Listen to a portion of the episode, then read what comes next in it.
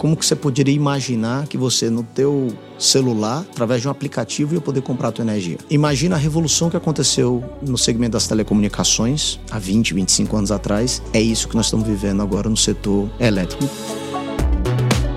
O mercado de energia no Brasil. Como esse mercado vem se transformando e quais são as oportunidades? Qual é o diferencial do Brasil perante ao mundo? Pega papel e caneta que esse episódio está recheado de lições. Esse podcast é um oferecimento da BMW. Viva seus sonhos com o novo BMW X1. Visite uma concessionária autorizada BMW e conheça. Esse é o podcast Lugar de Potência. Lições de carreira e liderança com o maior headhunter do Brasil. Afinal, tem 1,94m. Vambora?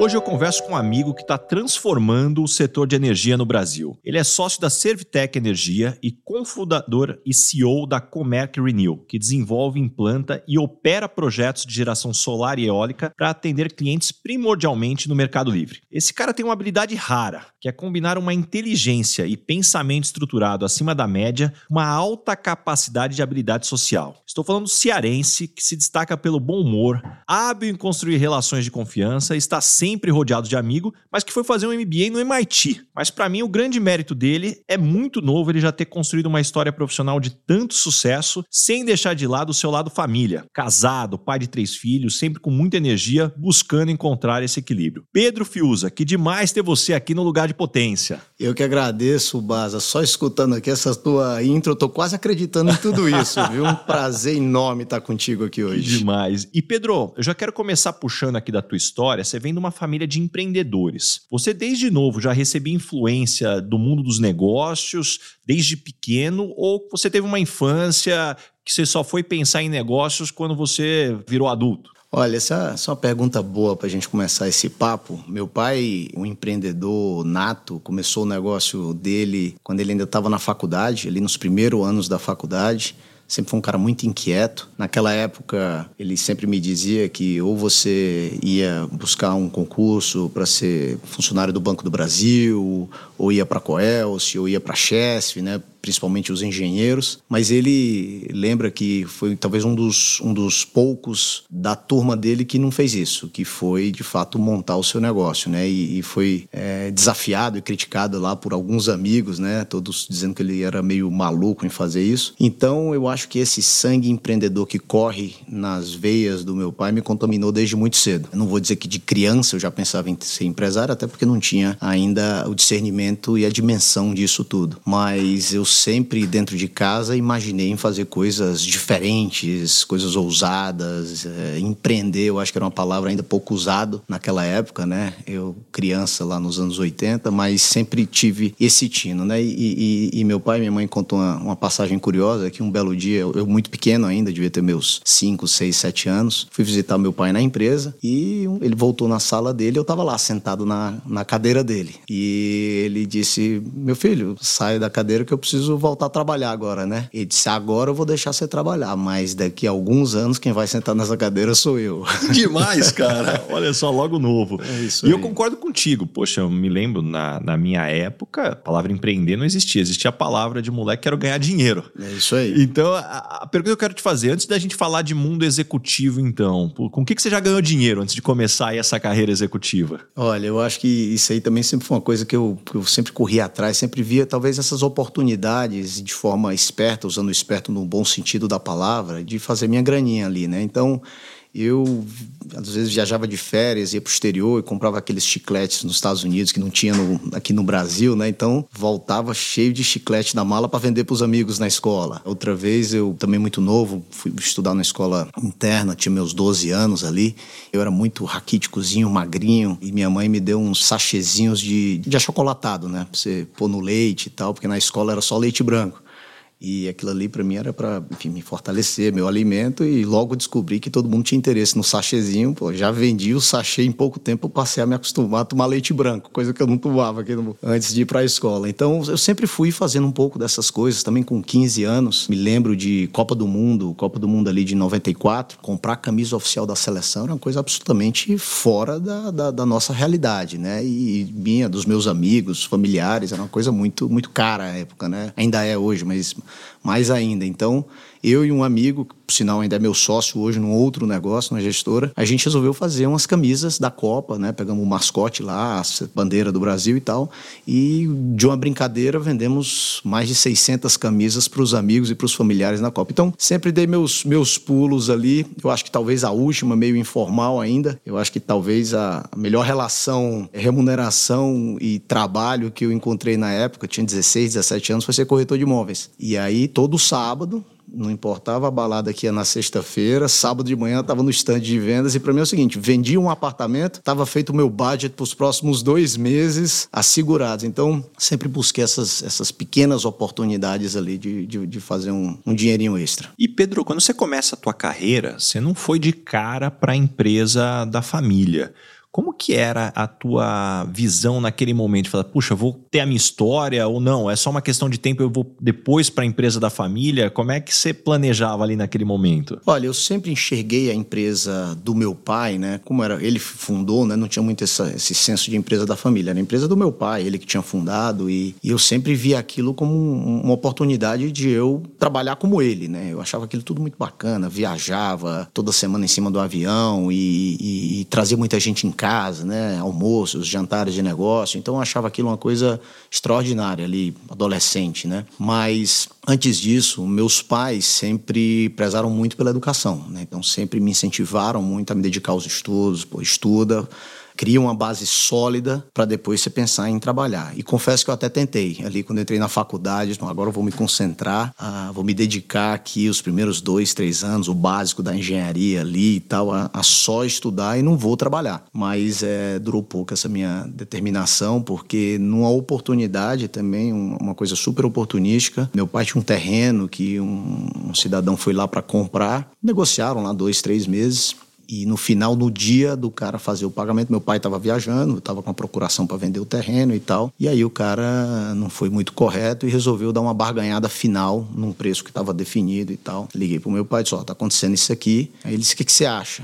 Eu, acho que o cara tá, não tá honrando com a palavra dele, eu acho que a gente não deve vender, não. Isso aí, nós vamos fazer o que com esse terreno? Ele disse: pode deixar que eu vou fazer exatamente a mesma coisa que eu vi escutando dele que ele ia fazer, um condomínio de casas. E de forma absolutamente acidental e oportunística, eu comecei minha construtora, por conta de um terreno não vendido para um camarada que resolveu não honrar a palavra dele. Então eu estava ali no começo da faculdade, segundo, começando o terceiro ano, quando eu comecei a BLP, que foi a construtora que nasceu para desenvolver esse primeiro empreendimento, era um empreendimento de 31 casas, desenvolvi um projeto com também um amigo meu, arquiteto, na época, o Marcelo, e, e, e fizemos esse projeto de 31 casas, dois moleques na faculdade, eu querendo construir, e ele ensaiando projetar na época, no final veio a ser um grande arquiteto de sucesso aí, mas dali começou a construtora e depois fiz outros quatro empreendimentos ao longo de sete, oito anos. Foi minha atividade principal dos meus 20 até meus 28 anos, com a dedicação integral a, a esse desenvolvimento. E aí um ponto que eu vejo da tua história, Pedro, é que aí, durante esse período, poxa, você empreende, aí, poxa, você tem a tua agenda, mas aí antes de você entrar nos negócios da família, você vai fazer um MBA no MIT. Por que esse curso, essa universidade? O que, que você foi buscar?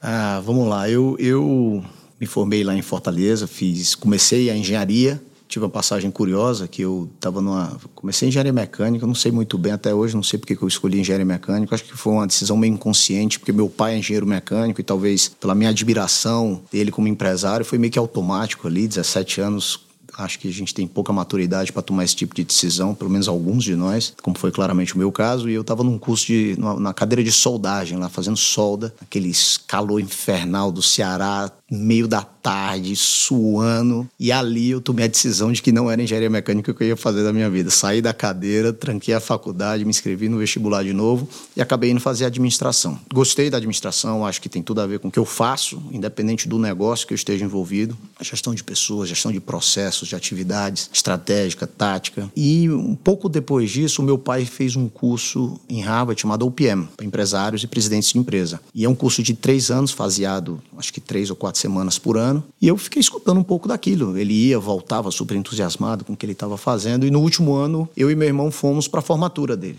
E eu fiquei absolutamente encantado com aquele ambiente, com aquela sala de aula, com o formato das aulas e com a cidade, com Boston. Boston é uma cidade extraordinária muito jovem nas ruas, muita gente pelas universidades, e eu voltei dali absolutamente decidido de que eu queria fazer um MBA na época. Ele fez o OPM, eu na minha, obviamente tinha tempo, tinha muita vontade, estudei um pouco mais do MBA e saí decidido que eu ia fazer um MBA e, Boston sempre foi minha minha primeira escolha, né, ou MIT ou Harvard. Eu então 2018 fui, tive a grande felicidade da minha então namorada, hoje minha esposa Lara, topar ir comigo, assim como a música do Eduardo e Mônica. Eu estava indo para o meu mestrado e ela já estava voltando dela na Europa. Então eu, eu a convidei, ela topou, nós namorávamos à época e foi uma experiência absolutamente incrível não só do ponto de vista acadêmico, mas de conhecimento de mundo. Eu tinha uma turma de 360 alunos, Baza, e o sentimento era sempre de que, assim, eu estava com os 359 caras mais inteligentes que eu já tinha convivido na vida. Indianos, chineses, americanos, europeus, gente do mundo inteiro, e cada um mais brilhante que o outro, cada cara mais inteligente, mais determinado. É, então, assim, meu aprendizado acadêmico foi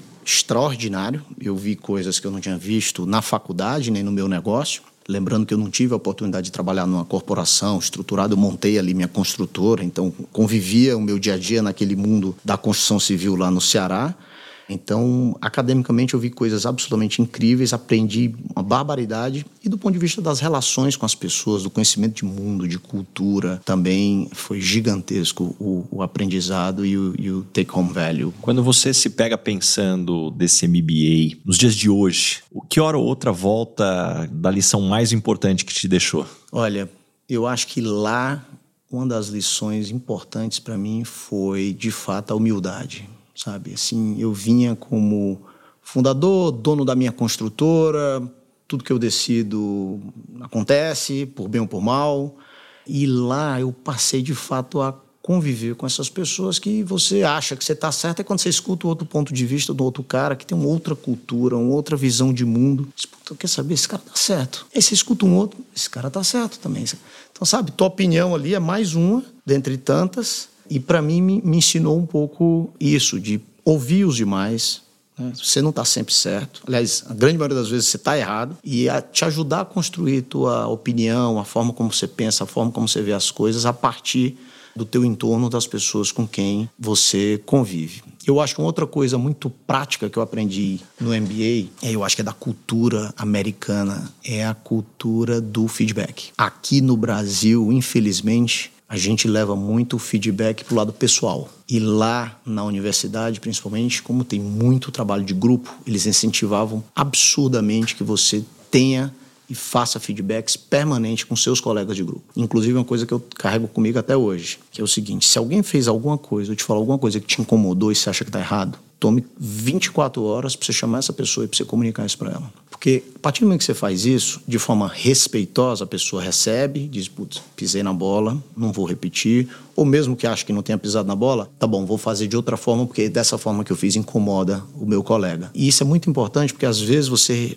vai somatizando isso quando você não fala, quando você não põe para fora, e a outra pessoa nem sabe que está fazendo algo de errado ou algo que te incomoda. E aí acontece uma, duas, três, na quarta vez você explode mas você explode porque você não teve a oportunidade de ter esse feedback com essas pessoas. Então, isso é, do, do ponto de vista prático, uma das, uma das coisas que eu aprendi e carrego comigo hoje. Um ponto super interessante que você comentou sobre a humildade é algo que eu noto aí como 16 anos como headhunter. De tudo, talvez, que eu observo em sala de entrevista, uma das coisas que mais mata o crescimento de alguém é a arrogância. E quando eu falo a palavra arrogância, a maior parte das pessoas só vê um prisma não o segundo prisma. Porque o primeiro prisma ele é mais óbvio, que a arrogância quando você fala da soberba, do nariz empinado, de você perder o respeito com as pessoas. Eu acho que isso a maior parte das pessoas é razoavelmente consciente. Agora, o segundo, que na minha opinião é mais difícil, é a arrogância, quando você para de escutar, quando você fica fechado né, para a opinião dos outros, quando você para de querer validar a forma como você pensa, e aí a hora que você vê, você, puxa, está se fechando para o desenvolvimento. E tem até uma, uma passagem que eu adoro estudando história, tem uma passagem que diz assim: os deuses quando querem destruir alguém, eles dão 10 anos de sucesso para aquela pessoa, que é a forma mais eficiente de destruir alguém. E isso para mim me marcou de falar assim, puxa, como que você, claro, à medida que você tem sucesso, você não perde, né, aquele espírito de aspirante, como o Bernardinho fala, de pô, você está sempre ali buscando aonde eu posso melhorar. Perfeito, o sucesso cega, né? E eu acho que para essa segunda, essa segunda forma de arrogância que você colocou, só quem perde é o próprio indivíduo. Só ele perde por não evoluir e não crescer com aprendizado externo. Exatamente. Para você que é meu ouvinte aqui, não perca o meu livro Lugar de Potência, uma compilação de lições de carreira e liderança de mais de 10 mil entrevistas, cafés e reuniões durante toda essa minha carreira de 15 anos como Headhunter. Você encontra o link para o meu livro na descrição do episódio e no link da minha bio, no arroba Rick Bazaga. E aí, Pedro, qual que é o lado positivo e o lado desafiador de trabalhar na empresa da família? Porque aí você volta do MBA e vai para a empresa da família acho que como tudo na vida, né? Eu tenho o, o, lado sombra e o lado luz. Me conta aqui dos dois lados. Olha, vamos lá. É, é, essa é uma pergunta, acho que até desafiadora de responder, né? Mas o lado positivo, indiscutivelmente, é você estar tá trabalhando com pessoas que você gosta, que você ama e que você admira. Né? Confia. E confia acima de qualquer coisa. Então eu entrei no negócio do meu pai ali em 2011, mais ou menos, já era um negócio que tinha mais de 40 anos. Então, primeiro, é o respeito e a deferência por tudo aquilo que foi construído ao longo desse período. A empresa teve altos, teve baixos, passou por diversas crises brasileiras, mundiais, e isso tudo está incutido no DNA da companhia.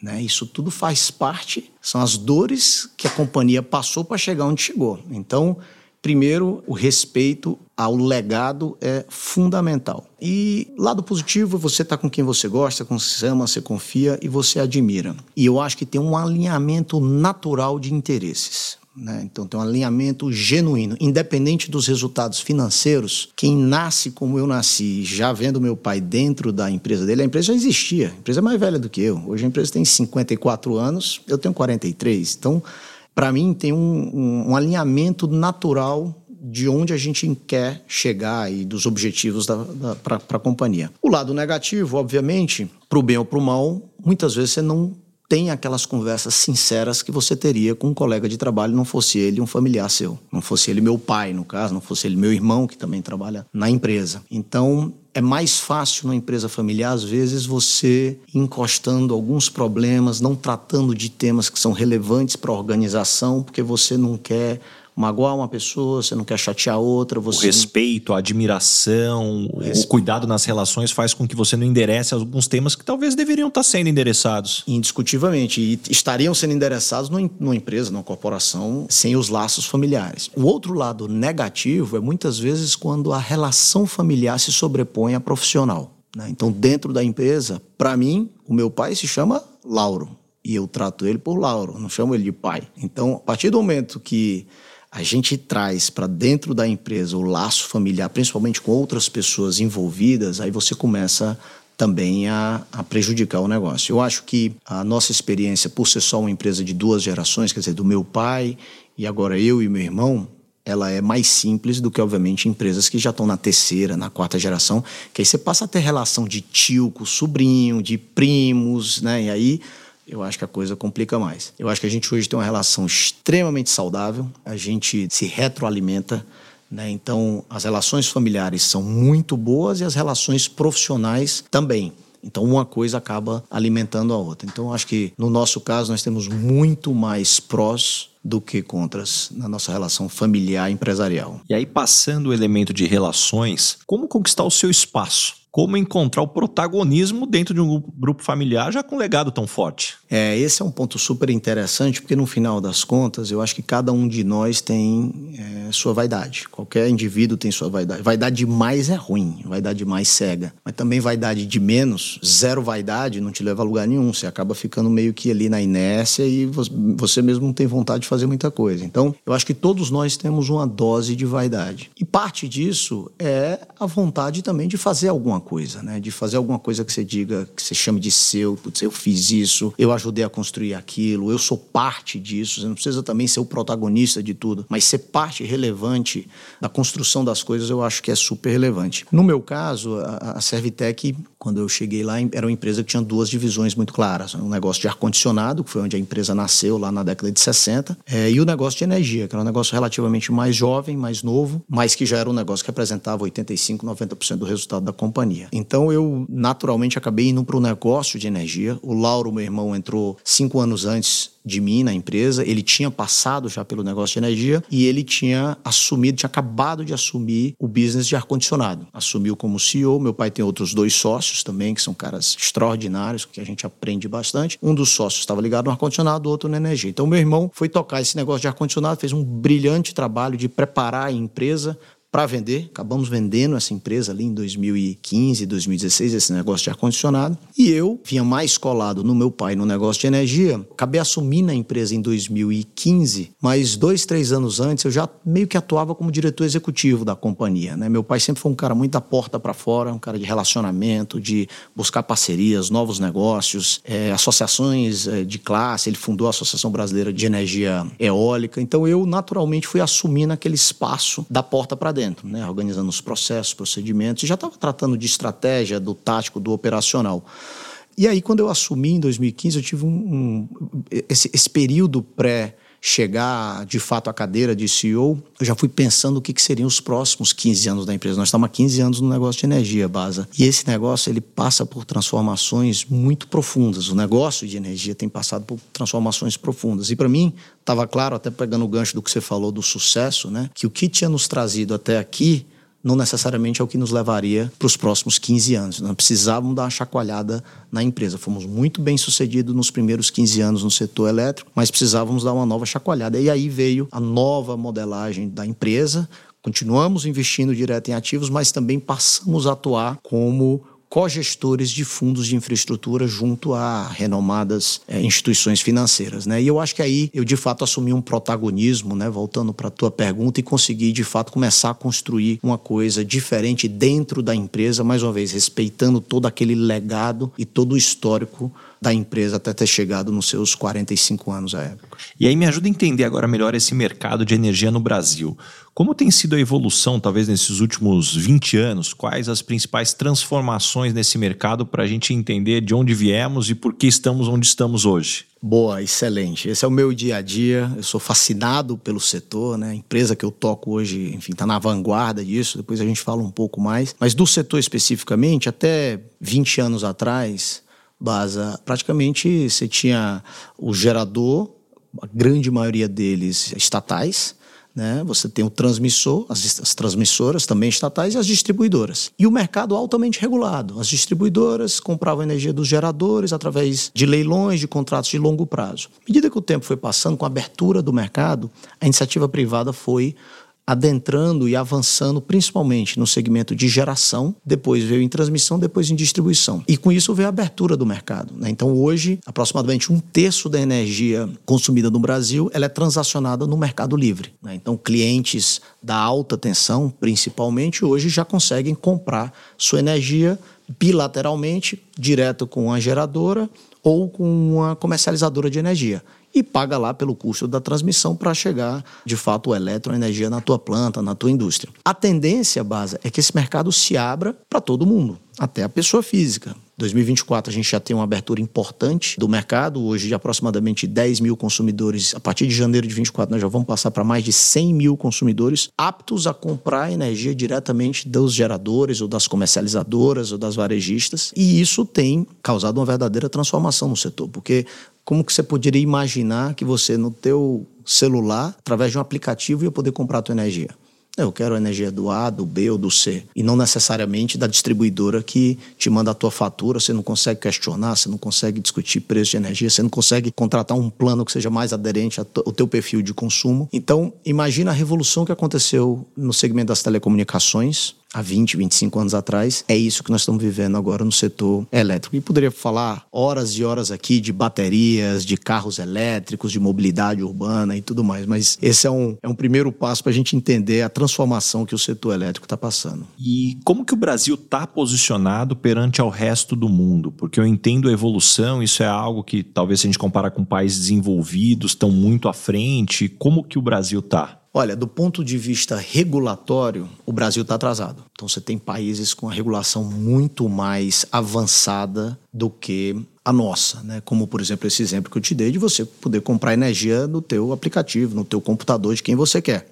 Nós estamos chegando lá uma ou duas décadas atrás, principalmente da Europa, mas Estados Unidos também mais avançado. Do ponto de vista de matriz energética, da geração de energia, nós estamos anos-luz na frente de todos os principais países e, e, grandes consumidores de energia. Notícia de anteontem publicada largamente aí é que o Brasil em 2022, 92% da geração de energia no país veio de fontes renováveis é o índice mais alto dos últimos 10 anos. É, é, o único em 10 anos acima de 90%. Nós estávamos com números em torno de 85%, 86%. Nenhum país de dimensões como a nossa, ou mesmo dimensões menores, como a França ou Espanha, por exemplo, tem uma geração renovável tão grande, tão relevante na sua matriz como o Brasil. Então, hoje o Brasil dá exemplo e dá show com relação à qualidade da energia que é gerada no país. Temos pouquíssima geração fóssil, pouquíssima geração com emissão de, de carbono aqui. E quais são os principais projetos que você se orgulha de ter desenvolvido, se envolvido, né, que faz parte da história dessa evolução de mercado? Ah, tem dois, eu tenho dois xodós, né? Ao longo desses quase, aliás, mais de 10 anos, 12 anos no setor elétrico, eu tenho dois, dois uh, grandes xodós. A Comerc Renew, empresa que eu fundei, junto com o Ralph, meu sócio da Perfim, um fundo de investimentos de infraestrutura. Montamos essa empresa em 2021, né? nós dois, junto com mais um grupo de gente muito competente. Essa empresa está caminhando para ser a líder no setor de geração solar no Brasil. Hoje nós já temos quase 600 mega de projetos em operação, inclusive o maior projeto solar do estado de São Paulo. Energizamos ele há pouco mais de um mês. Até o meio desse ano nós já vamos para 1.2 giga e até uh, o final do ano, começo do ano que vem, chegaremos a 1,6 giga de potência solar instalada, o que nos tornará o maior gerador solar do Brasil. 1,6 giga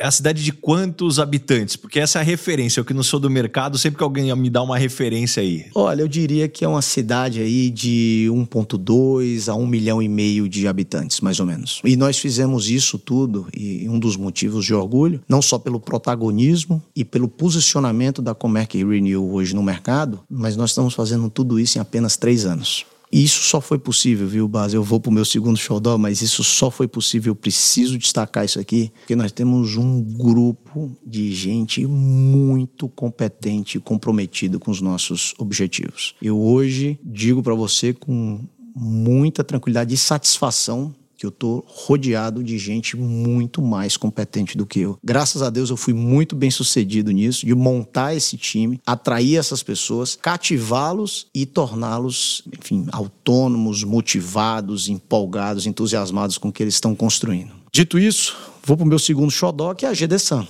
também uma empresa no setor de geração solar, mas aí geração distribuída. Esse é um negócio com usinas menores, de até 5 mega, para atender clientes corporativos que ainda estão é, no mercado cativo. A GDSAN eu comecei um pouquinho antes da Comerc Renew, em 2018. Também cofundei ela junto com os meus sócios da Servitec e um fundo de investimentos chamado Franklin Templeton. E logo na sequência a gente profissionalizou essa companhia. A GDSAN hoje tem um CEO profissional, eu continuo ajudando, apoiando, atuo no conselho dessa companhia. E ela hoje é também uma das líderes né, no setor solar. Ela hoje é líder no setor de alto consumo remoto de geração distribuída. Número um empresa no Brasil Brasil fazendo isso, que é atendendo clientes de eh, desde agências de banco a redes de farmácias, empresas de telecomunicações. Então, também uma empresa que se destaca e, e é líder no seu segmento.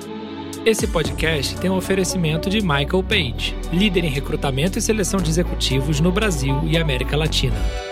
E, e Pedro, voltando para a tua história, tem uma parte dessa evolução que ela não é comum, porque puxa, você dentro do negócio da família, estrutura o negócio, vende, busca sócio E aí você se torna um executivo. Me conta um pouco como é que foi esse movimento. Olha, Bas, isso é super curioso, porque assim como você, eu participo do IPO, né? E nos nossas discussões com os amigos do IPO, eu escuto muito os amigos, né, que são executivos, criaram carreiras extraordinárias como executivos no setor. Em algum momento ali, lá pelos seus 40, 50 anos, muitos deles migram para virarem empresários, investidores, montarem seus próprios negócios. Então é bem comum essa história, você deve viver isso permanentemente aqui com as pessoas com quem você trabalha. E no meu caso foi curioso porque eu vim de como empresário desde quando comecei minha construtora lá, depois no meu negócio da Servitec Energia, e aí quando eu montei a Comerc Renew, hoje se, se, chamava Mercury Renew, fundamos ela como Mercury Renew. E aí, engraçado, porque num, num papo lá com o Ralph, eu, eu montei o plano de negócio, montamos a quatro mãos entre, entre a gente e o time da Pefim, estabelecemos lá o volume de dinheiro que seria necessário para botar essa empresa de pé. E aí o Ralph diz: Bom, tá certo, eu vou atrás do dinheiro, eu vou levantar o fundo. Agora tem uma condição: você tem que vir para dentro da empresa como CEO para tocar ela. Eu disse: Não, Ralph, a gente vai no mercado, tem muita gente boa aí, conheço muito. Não, não, não, não. Você que tem que vir tocar essa companhia. Então foi um desafio que ele colocou para mim, interessante, né? Eu tive que me desligar, desliguei das minhas funções é, do dia a dia na Servitec, continuo atuando como sócio, ajudando meus sócios lá, mas eu passei a atuar então como CEO da Mercury. Até aí tudo bem, era uma sociedade, principalmente Pedro e Ralph tomando as principais decisões da companhia, sem muita governança, é, mas obviamente com muita responsabilidade, porque nós gerimos capital de terceiros no fundo, mas decisões importantes sendo tomadas por telefone, por WhatsApp, por e-mail. Menos protocolo. Muito menos protocolo, muita confiança, que eu acho que é a base de toda a sociedade. E o que aconteceu foi que, ao longo do ano de 2021, abriu-se uma oportunidade da gente criar uma empresa que a gente chama meio clichê, mas é one-stop shop. Né? Então, de uma empresa de geração solar, a Perfim já tinha outros investimentos também no setor.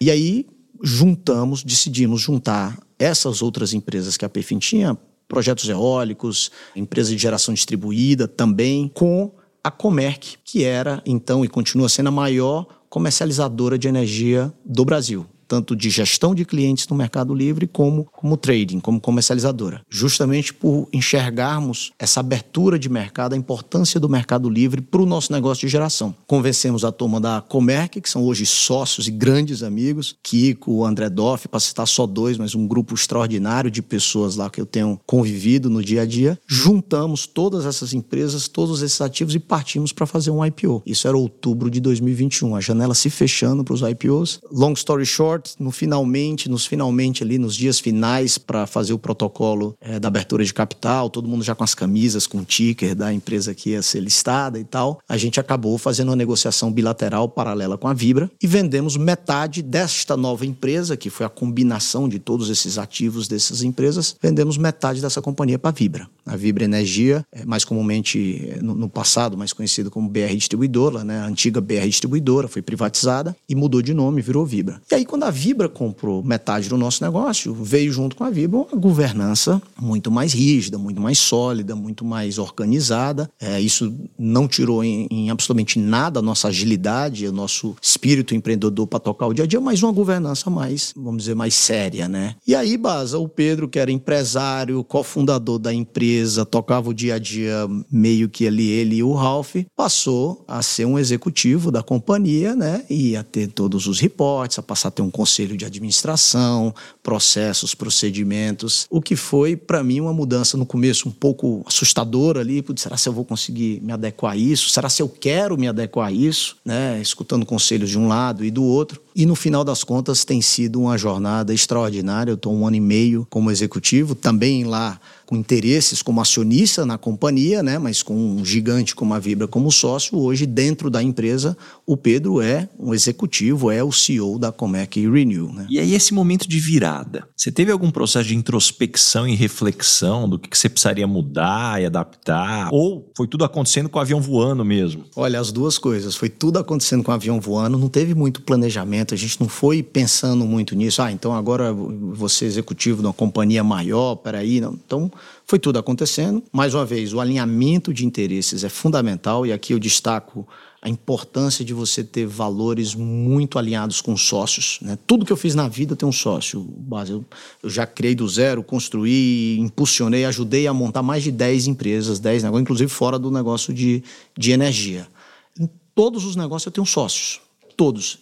E o alinhamento dos valores é absolutamente fundamental para que esses negócios aconteçam da melhor forma. Então, a gente não foi organizando muito, não, peraí, você vai ser executivo, então vai ser dessa forma. Não, fomos fazendo, o avião foi andando e a gente foi adequando as coisas que eram necessárias, mas ao mesmo tempo, como eu te falei, eu já estou um ano e meio, isso começou em outubro de 21, já vai quase um ano e meio, e as introspecções e as reflexões seguem desde então, né? Então, eu tenho buscado sempre refletir sobre isso, sobre esse novo momento. É claro que lá naquele momento muito mais, mas continuo ainda hoje refletindo sobre isso. E te digo uma coisa: ao final dessa experiência, não sei quando ela termina, mas ao final dessa experiência, que certamente vai durar ainda mais alguns anos, desde que, obviamente, eu esteja entregando os resultados, eu vou ser um empresário melhor do que eu era antes de passar pela experiência de executivo numa empresa de grande porte como essa. Isso, para mim, está absolutamente claro, como eu continuo estudando e buscando aprender todo dia, para mim essa experiência também faz parte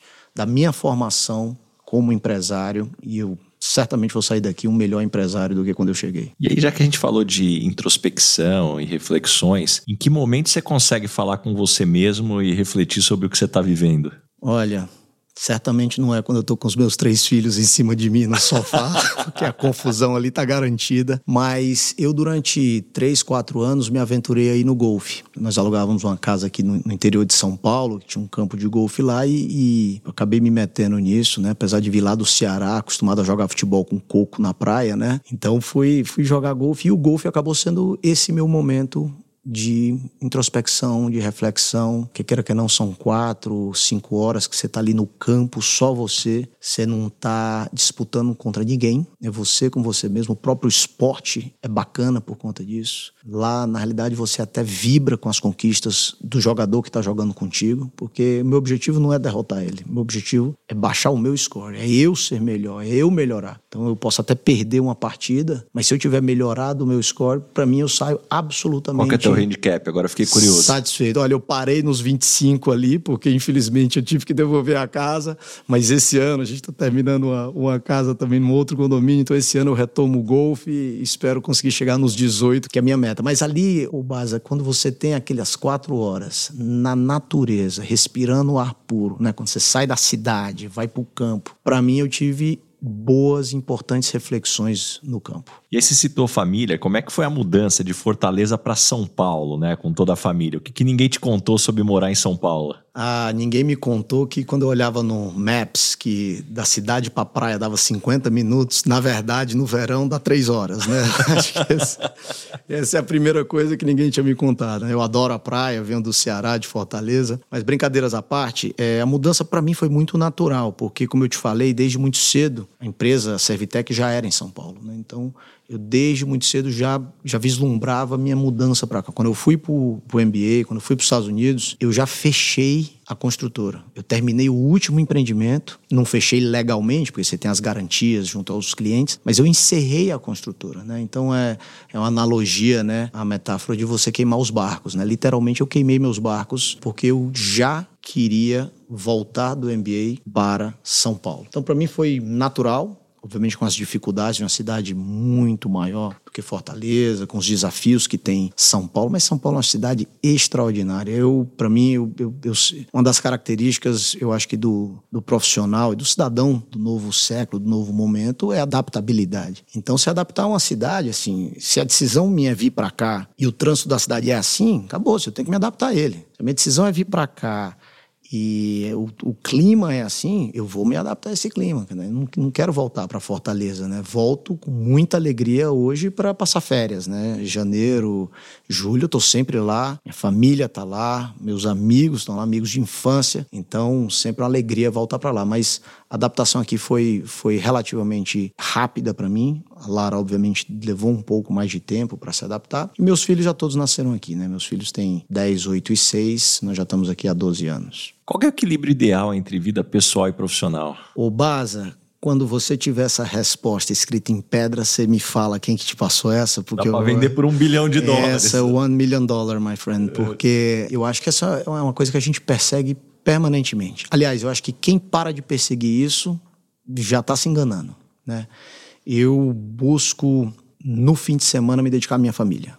Né? Então, para mim, é, isso é fundamental. É óbvio que tem momentos na empresa que te exige o sábado e o domingo, uma outra reunião, uma outra visita às obras ou às usinas, mas via de regra, o meu fim de semana é dedicado à minha família. E, e o outro desafio também, né, que a gente está falando de, de, equilíbrio, que hoje virou uma praga na nossa vida, que são os eletrônicos. Né? É o telefone celular, é o vício, é a dependência que a gente tem disso. Isso hoje pouco se fala, mas faz parte da, dessa discussão do, do equilíbrio. Então, conseguir deixar o telefone também dentro da gaveta no fim de semana para poder viver em plenitude aquele momento com as crianças é fundamental. Não adianta a gente estar tá só de corpo presente, né? Tem que estar tá com a cabeça e com o coração escutando eles e conseguindo replicar para eles aqueles que eles esperam do pai no fim de semana. Adorei. Fazendo uma retrospectiva de toda a sua história até hoje, qual que você considera que é o momento mais decisivo da sua vida que te transformou no que você é hoje? Ah, olha, um dos momentos decisivos certamente foi meu casamento. Né? Escolhi a mulher certa na hora certa, uma mulher que é super companheira. A Lara não tem tempo ruim, ela entende e respeita a minha vida de empresário, é, não tem, muitas vezes não tem horário, não tem, as férias não necessariamente são naquele período onde a gente tem que tirar férias por causa das crianças, então eu acho que ela desde muito cedo entendeu isso e é super parceira, é minha confidente, me ajuda muito, né? a gente conversa bastante sobre os desafios, então essa certamente foi uma decisão muito, muito relevante, importante na minha vida. É, eu acho que a decisão de fazer o MBA me abriu muito a cabeça. Né? Eu vinha de uma empresa pequena, minha construtora, que eu muito me orgulhava. Aprendi muito, aliás, meu pai dizia isso, né? Você tem que se dedicar aos estudos, mas tem uma coisa que você vai aprender quando você é empreendedor que nenhuma faculdade te ensina. E você vai aprender isso no dia 15, no dia 30, quando você tem que pagar a folha de pagamento dos seus funcionários. Você só aprende isso quando a responsabilidade está nas tuas costas. E quando não tem dinheiro, como é que você vai fazer? Então, eu vim de uma empresa pequena, com desafios pequenos, e o MBA foi fundamental para me abrir a cabeça para o mundo e para chegar em São Paulo. Eu acho que eu cheguei em São Paulo mais preparado depois dessa experiência desses dois anos. Eu acho que foi uma transição que casou muito bem, né? que no final foram duas decisões: fazer o MBA já decidido a vir para São Paulo. Demais, adorei, adorei, adorei. E ó, chegamos agora, Pedro, no momento Headhunter. Qual que é a pergunta que você sempre faz nas entrevistas para contratar alguém para o seu time? Ah, olha, eu, eu acho que entrevista de, de emprego, né, muitas vezes os profissionais acabam trazendo aquilo que eles fizeram de bacana, né? Tá no resumê, né? E também começam sempre falando disso, né? É que nem lápis de cemitério, né? Nunca vai ter coisa ruim. Aqui morreu um sacana devendo pra família, né, cara? Só tem exemplo de seres humanos. Puta, excelente analogia. É mais ou menos por aí. Então eu sempre puxo muito pelo seguinte, cara, onde você fracassou? Né? Me, me dê, e não é uma, me dê três exemplos de onde você fracassou, de onde você não atendeu aquilo que era esperado de você, de onde você podia ter feito mais e não fez, e de onde você reconhece que a culpa foi sua e que você não pode botar a culpa em ninguém. Me fala isso e depois me fala como que você cresceu, como que você aprendeu com isso. E aí é onde a turma engasga um pouquinho. Ah, não sei. Cara, você tem 40 anos, 20 anos de profissional e você nunca teve um fracasso, nunca teve dois, nunca aprendeu com fracasso. E é nessas horas que os profissionais começam, de fato, a expor um pouco sua vulnerabilidade. Eu tenho um profissional que eu contratei que ele abriu para mim uma coisa que eu achei fascinante, que ele disse, olha, às vezes eu acho que eu sofro da síndrome do impostor. Eu acho que eu não sou tudo aquilo que, que eu conto e que está no meu resumê. Profundo foi a nossa conversa. Eu contratei, está comigo há bastante tempo, um craque e de impostor não tem nada. Então, acho que essa, essa é uma pergunta que não falta nenhuma entrevista. Que tipo de pessoa não dá certo trabalhando com você? Eu acho que o estrela. É, falamos um pouco da história da vaidade, eu acho que todo mundo tem que ter um pouco de vaidade, mas para mim tem que ser jogador de time. Tem que ser team player. Ninguém faz nada sozinho. E no meu negócio, e deve ser muito similar a vários outros negócios, o sucesso da empresa depende do coletivo sempre. E se um cara vai mal, atrapalha os outros. E se um cara vai bem, não é ele que vai bem, é o time dele que vai bem. Então, esse excesso, às vezes, de estrelismo, de, puta, eu fiz isso, eu fiz aquilo, deixa aqui que eu faço, isso é ruim e, e, e desagrega, acaba desagregando o time. Eu, graças a Deus, não tenho nenhum desses hoje no meu time. Quando começa a surgir, a gente conversa. Eu tenho, talvez por essa cultura do feedback que eu aprendi nos Estados Unidos, eu faço feedback permanentemente. Mas aí, ou resolve ou sai também. Mais ou menos isso. Ou resolve ou sai. Ou resolve ou não se adequa à empresa. Uhum. E muitas vezes quando eu... O ambiente expurga também. É isso. Esse é exatamente o ponto. Quando eu tenho que tirar uma pessoa, quando eu tenho que convidar uma pessoa para sair, esse cara já foi expurgado pelo restante, pelo colegiado. Sabe? É muito difícil o cara ir muito bem com todo mundo e não se dar comigo. Então o estrela não funciona. Estrela tem que ser no limite do que é bom. Não passar por, do Agora, limite do coletivo. É isso aí. E quando as pessoas não gostam de você, normalmente qual é o motivo? Às vezes excesso de franqueza. E aí eu acho que isso é parte da confiança. Tá? Então, assim, eu busco sempre elogiar em público e criticar no individual, no privado também tento ser um pouco fair com as pessoas e evitar ficar fazendo aquelas críticas. O cara foi mal aqui, errou ali e tal, com muita gente. Mas às vezes você precisa ser franco. Né? Quando o trabalho de uma pessoa acaba atrapalhando o das demais, o dos colegas, e eu tenho, tenho meu town hallzinho toda semana, 9 horas da manhã, uma hora e meia com meus diretores e gerentes. Ali a gente fala tudo, tudo e eu meio que mediu. O jurídico reclama do, da engenharia, porque os caras fizeram o contrato errado, o cara da operação reclama do financeiro, porque não libera o pagamento para poder comprar estoque. Então ali é o nosso town hall, onde todo mundo fala tudo, tem que ter muita franqueza, muita confiança. E eu não aceito que termine a reunião e na segunda tarde ou na terça o cara me pô, mas eu não consigo fazer meu trabalho porque o cara. Por que, que você não falou segunda de manhã? Nosso ambiente de franqueza, onde a gente constrói confiança, é ali. Uma reunião de quanto tempo? Uma hora e meia. Uma hora e meia. Era uma hora já ficou curto, virou Mas eles te mandam a pauta, uma curiosidade, não, não, como é que você organiza isso? Eu organizo da seguinte forma: cada diretoria, eu chamo cada diretoria para falar. Eu dou primeiro, olha, aquilo que eu vejo que é importante essa semana a gente fazer. Pá, pá e pá, tá na mão do Recados fulano, da paróquia ali no início, no início ali do que, que tá é rolando aqui, olha, e depois vem cada toma. estrutura. Exatamente. Isso é crucial pra gente, isso é crucial, isso aqui tem que acontecer, isso aqui foi uma falha. Então eu chamo 15, 20 minutos. Depois, cada diretoria diz: olha, eu estou fazendo isso, isso, isso. Não é uma prestação de contas. Aquilo que está só dentro da diretoria financeira, o CFO guarda para ele. Bom, tá ele com o time dele. Quando ele tem interferência com o jurídico, com a engenharia. Quando esbarra com as outras áreas. Esbarra, quando ele precisa ou ele está dando suporte às outras, ele coloca ali. Então, aquele é o momento, não tem pauta definida. Aquele é o momento, mas cada um traz a sua. Então, aquele é o momento, eu chamo de um momento de franqueza. Turma, precisa puxar a orelha de alguém? Obviamente faz com jeito. Sabemos hoje que soft skills é assim, habilidades fundamentais. Então não adianta o cara dizer, ah, eu não consigo fazer meu trabalho porque esse cara é muito ruim de serviço. Não é por aí. Cara, eu conseguiria fazer meu trabalho melhor se eu tivesse. Tá faltando gente na sua equipe? O que, que tá precisando? O que, que a gente pode fazer para te ajudar? E aí eu vou te falar é uma coisa curiosa, que é o seguinte: as minhas metas são replicadas para todos os diretores e gerentes. A gente poderia fazer metas por área. Eu não tenho metas por área. Fizemos isso na semana passada. Toma, metas de 2023. Vocês querem metas por áreas? Eu quero que cada um vá para casa, fim de semana, pensem e me digam. E voltou unanimidade às seis diretorias. Pedro, queremos repetir 2022, meta, as suas metas são as metas da empresa inteira. Então, isso, nós trabalhamos em conjunto. Problema da operação é um problema do jurídico, que é um problema da engenharia, que é um problema da implantação, que é um problema do financeiro, do comercial e do regulatório. Então, está todo mundo abraçado. Esse alinhamento é fundamental. Alinhamento total. Então, se tem alguma coisa que talvez as pessoas não gostem de mim é pela minha franqueza, mas eu faço isso simplesmente para reforçar a necessidade de união do grupo. Pedro, o que você gostaria de perguntar para o Baza, Red Hunter? Ah, Baza, olha, dá mais uma sessão aqui nossa, viu? Mas eu acho que a gente tem visto hoje muito, principalmente na nova geração, a história do burnout. Né? Então eu tenho muita gente jovem trabalhando com a minha, na minha empresa. É, e eu queria te ouvir quais as tuas dicas e quais as reflexões que a gente deve fazer para que a gente, cada vez mais a organização leve isso a sério e cruze aquela barreira do que talvez ainda as pessoas que têm um pouco mais tempo de casa acham que é mimimi, né? Quer dizer, quando que não é mais mimimi e quando que o burnout deve ser tratado a sério e como que a gente faz com que a organização reflita sobre a importância disso. Pô, Pedro, acho que a gente precisa de uma garrafa de vinho. Esse episódio aqui vai dar três ou quatro horas. Mas acho que assim, primeiro que eu acho que esse é um tema que ele vai além do trabalho.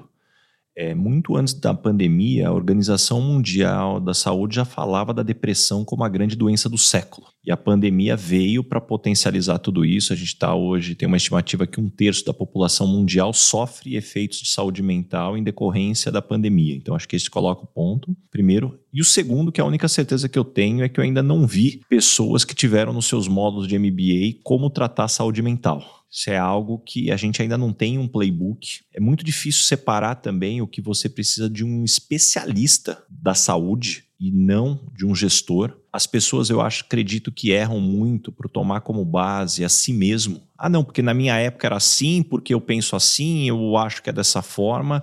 As pessoas são diferentes, passam por momentos diferentes. Mas talvez para ir para o pouco do gabarito que eu conheço e a gente tem estudos que evidenciam isso, acho que tudo começa por você ter um ambiente de segurança, um ambiente de confiança onde as pessoas possam falar quando não estão bem. Ninguém tem um colapso da noite para o dia. Esse é um processo degradativo que, infelizmente, essa pessoa não encontrou suporte, não encontrou abertura e aquela situação foi se degradando. Então, acho que esse, para mim, é o primeiro, o primeiro aspecto. O segundo, eu acho que também tem uma questão onde cada vez mais eu vejo a importância da gente colocar em pauta as pessoas se conhecerem, porque além da saúde mental ser uma régua diferente para cada um, o momento de vida que você está vivendo é diferente. Ah, não, eu aguento pra caramba. Pô, pode até ser, mas vai ter um momento ali da tua vida que tem uma série de circunstâncias, seja de saúde familiar ali, que você está mais vulnerável. Então,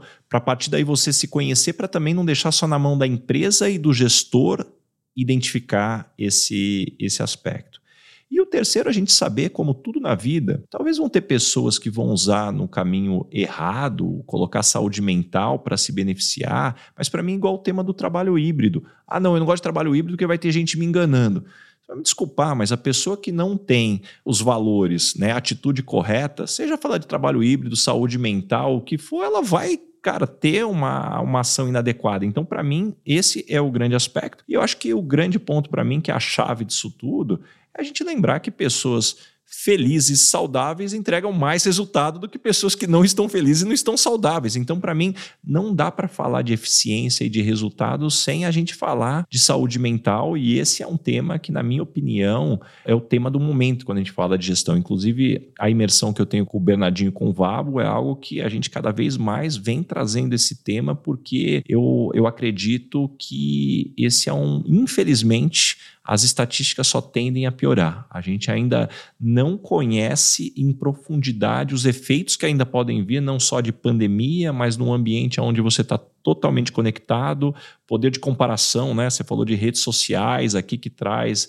esse aspecto e principalmente, né, o quanto que o ser humano se cobra, isso cria um aspecto. Enfim, aqui tem tem pano para manga, como a gente fala no interior de São Paulo. É, mas muito curioso e obrigado pela tua resposta, porque tem pontos super é, importantes para nossa reflexão, seja uma geração mais antiga, seja a nova geração. E eu concordo contigo. Tem que cuidar da saúde mental além da saúde física. Né? Se falava muito de cuidar da saúde física, a saúde mental hoje é, tem tanta importância quanto, se não mais. É isso aí.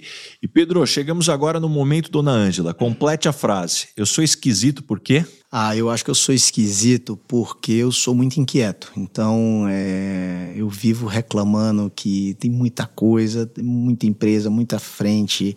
O dia a dia na, na Comec Renew são vários projetos, vários desafios, mas eu acho que quando dá uma acalmada, que em tese era para eu me aquietar, lá vem eu com um projeto novo, com confusão. empresa nova, com gente nova, com ideias novas. Então, eu acho que esse, eu fico eternamente na, na expectativa de que vai vir uma calmaria e nunca vem porque eu mesmo faço questão de criar tempestade. Cara, adorei o ponto que você trouxe, cara. Pô, cara, Fernanda, minha esposa que você conhece, cara todo início de ano eu falo para ela, não, ó, esse ano eu vou diminuir a quantidade de projetos que eu estou envolvido, poxa, agora eu vou querer dar uma acalmada. Ela, Bom, depois de vinte e tantos anos juntos, ela já olha para minha cara e fala: tá bom, conta outra.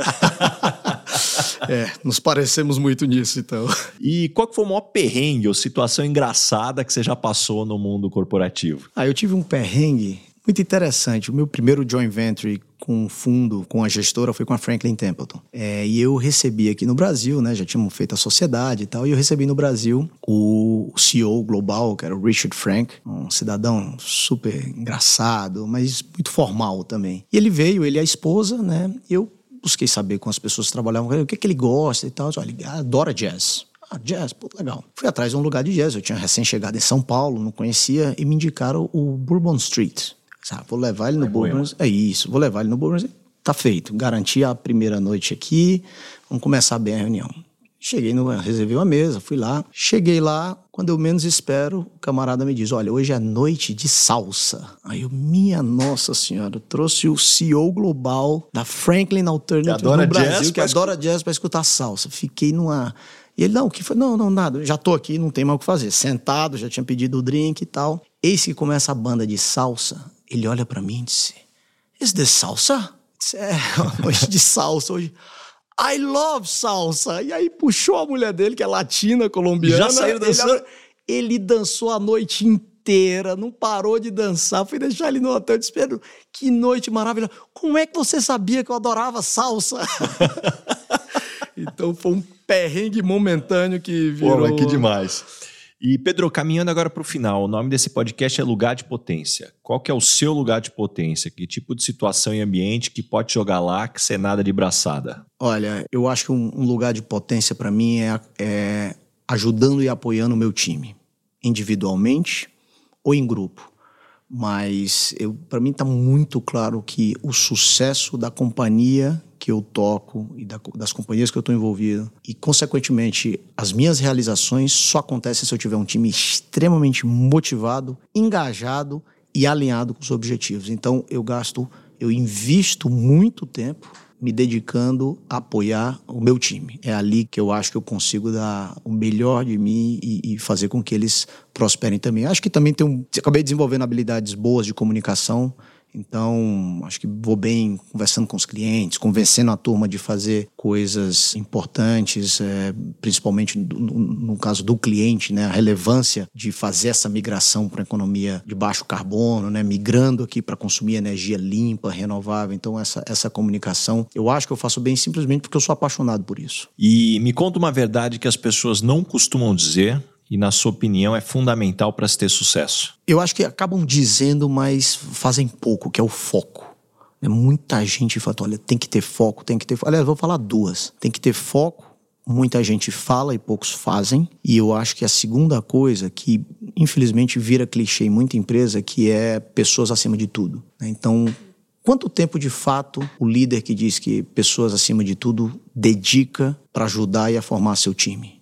Né? Então, eu acho que é, isso é uma coisa que todo mundo sabe, mas pouca gente, ou poucos líderes acabam aplicando e se dedicando na prática a ajudar a formar seus líderes. Que tipo de situação você é mais chamado para dar conselho? Olha, eu no final, como eu te comentei, eu já participei da criação e da e da montagem de mais de 10 empresas em vários setores. Né? Então eu acho que acabo sendo ouvido e consultado por amigos que estão montando novos negócios, não necessariamente startups de tecnologia, não, de fato não é minha praia, mas a montar novos negócios, a olhar novos horizontes. Essa semana mesmo tem um amigo que está montando uma, uma financeira e me chamou, me chamou para participar do projeto, me chamou para engajar com ele e tal. Então, olha, eu vou te dar minhas dicas. Eu já sou sócio de uma gestora lá em Fortaleza, a M7, que está indo super bem, já estou engajado aqui nesse setor. Mas eu acho que acabo sendo chamado para dar conselhos nisso. E eu acho que no, no final das contas eu, eu, virei um pouco de,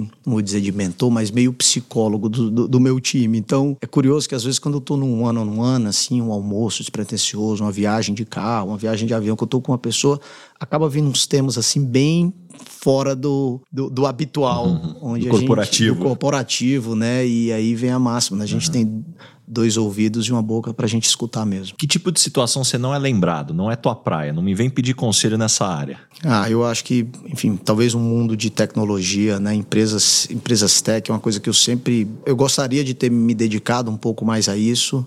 é, de ter conhecido mais disso, mas é, eu só bato palmas para quem está nesse setor, quem, quem vai bem. Coisas incríveis estão sendo feitas aí. E quem sabe no meu terceiro turno eu vá por lá. E me indica três pessoas bacanas para eu convidar para esse podcast ter uma conversa como essa que a gente está tendo. Olha, primeiro eu quero lhe dizer que não deveriam ser só três, né? Porque tem tanta gente bacana que a gente convive, que a gente conhece. Mas eu vou ser um pouco bairrista aqui e vou, é, se você me permitir, eu vou aqui destacar três cearenses. Bora. Que eu acho que são pessoas extraordinárias, né? Um deles é o Luiz Sérgio, presidente, CEO da EY, antiga Ernest Young. É um cara extraordinário, um ser humano incrível. Adoro, Luiz. Precisamos bater agenda aqui, Luiz. Ó, já vamos bater agenda. Ele escuta o podcast aqui faz tempo que eu já estou aqui tentando bater agenda com ele. Então você sabe já exatamente do que eu estou falando. Traz o Luiz aqui porque é um, enfim, um cara extraordinário. Eu indicaria também o Ari de Sacavalcante Neto. O Ari, meu amigo desde infância, hoje mora em São Paulo também.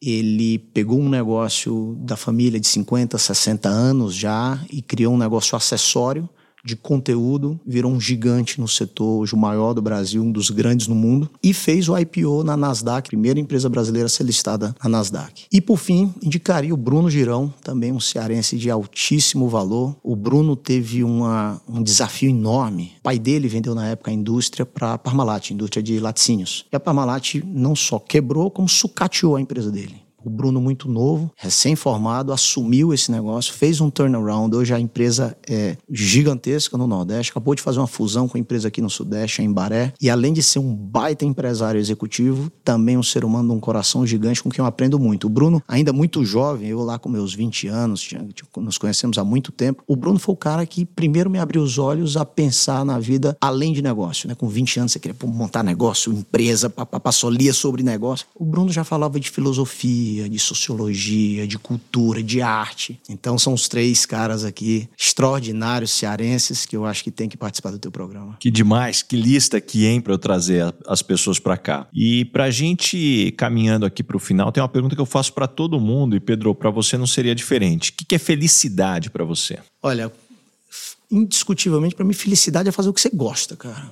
Tem que fazer o que você gosta com propósito. O propósito é que, que, você vai cansar com aquilo que você está fazendo. Né? Então, sair de acordar, e, e alguns momentos na vida eu já tive isso, de acordar, botar o pé fora da cama e dizer, cara, que, não acredito que eu vou fazer isso, não acredito que eu vou ter esse dia, que coisa chata. Né? Então, se desviar disso e sair com muita vontade, muita garra para fazer aquilo que você gosta. Você só pode sair desse jeito de casa se você gostar e for apaixonado pelo que você faz. Então, eu acho que primeiro, felicidade é isso, é fazer o que você gosta profissionalmente e segundo, estar rodeado das pessoas que você ama, que você admira, que você respeita e que você gosta de dar boas risadas. Começando com meu núcleo familiar, eu, minha esposa, meus filhos, depois meu núcleo familiar envolvendo meus pais, os pais dela, meus irmãos, os irmãos dela. A gente adora ir para Fortaleza. Passamos dias e dias juntos quando a gente vai nas férias, dando risadas, lembrando de coisas antigas e obviamente os nossos amigos. Né? Os nossos amigos são os irmãos que nós escolhemos na vida. Tenha um amigo, cultive suas amizades. Isso para mim é uma das coisas que traz muita felicidade para mim. Demais, adorei que aula aqui. Pedro, antes da gente fechar, tem um presente aqui para você. É um óculos da Zeiss é a Machon, que é fabricante e distribuidor dos óculos aqui no Brasil, nosso amigo Marcelo Kitsuda, que é CEO, nosso amigo do IPO, eles estão sempre aqui apoiando aqui o episódio, eles dão uma stalkeada no perfil ali do, do convidado, aí mandaram esse óculos para você, acho que acertaram aí no, no modelo aí, muito bacana. Que espetáculo, agradeço aqui pelo presente, certamente será utilizado tanto no lazer, nas minhas idas à praia em Fortaleza, como no trabalho visitando minhas usinas. Muito Agora, bom. antes de terminar, você você vai me fazer um favor, porque eu fui na livraria comprar esse livro, Lugar de Potência. Olha tá lá, hein?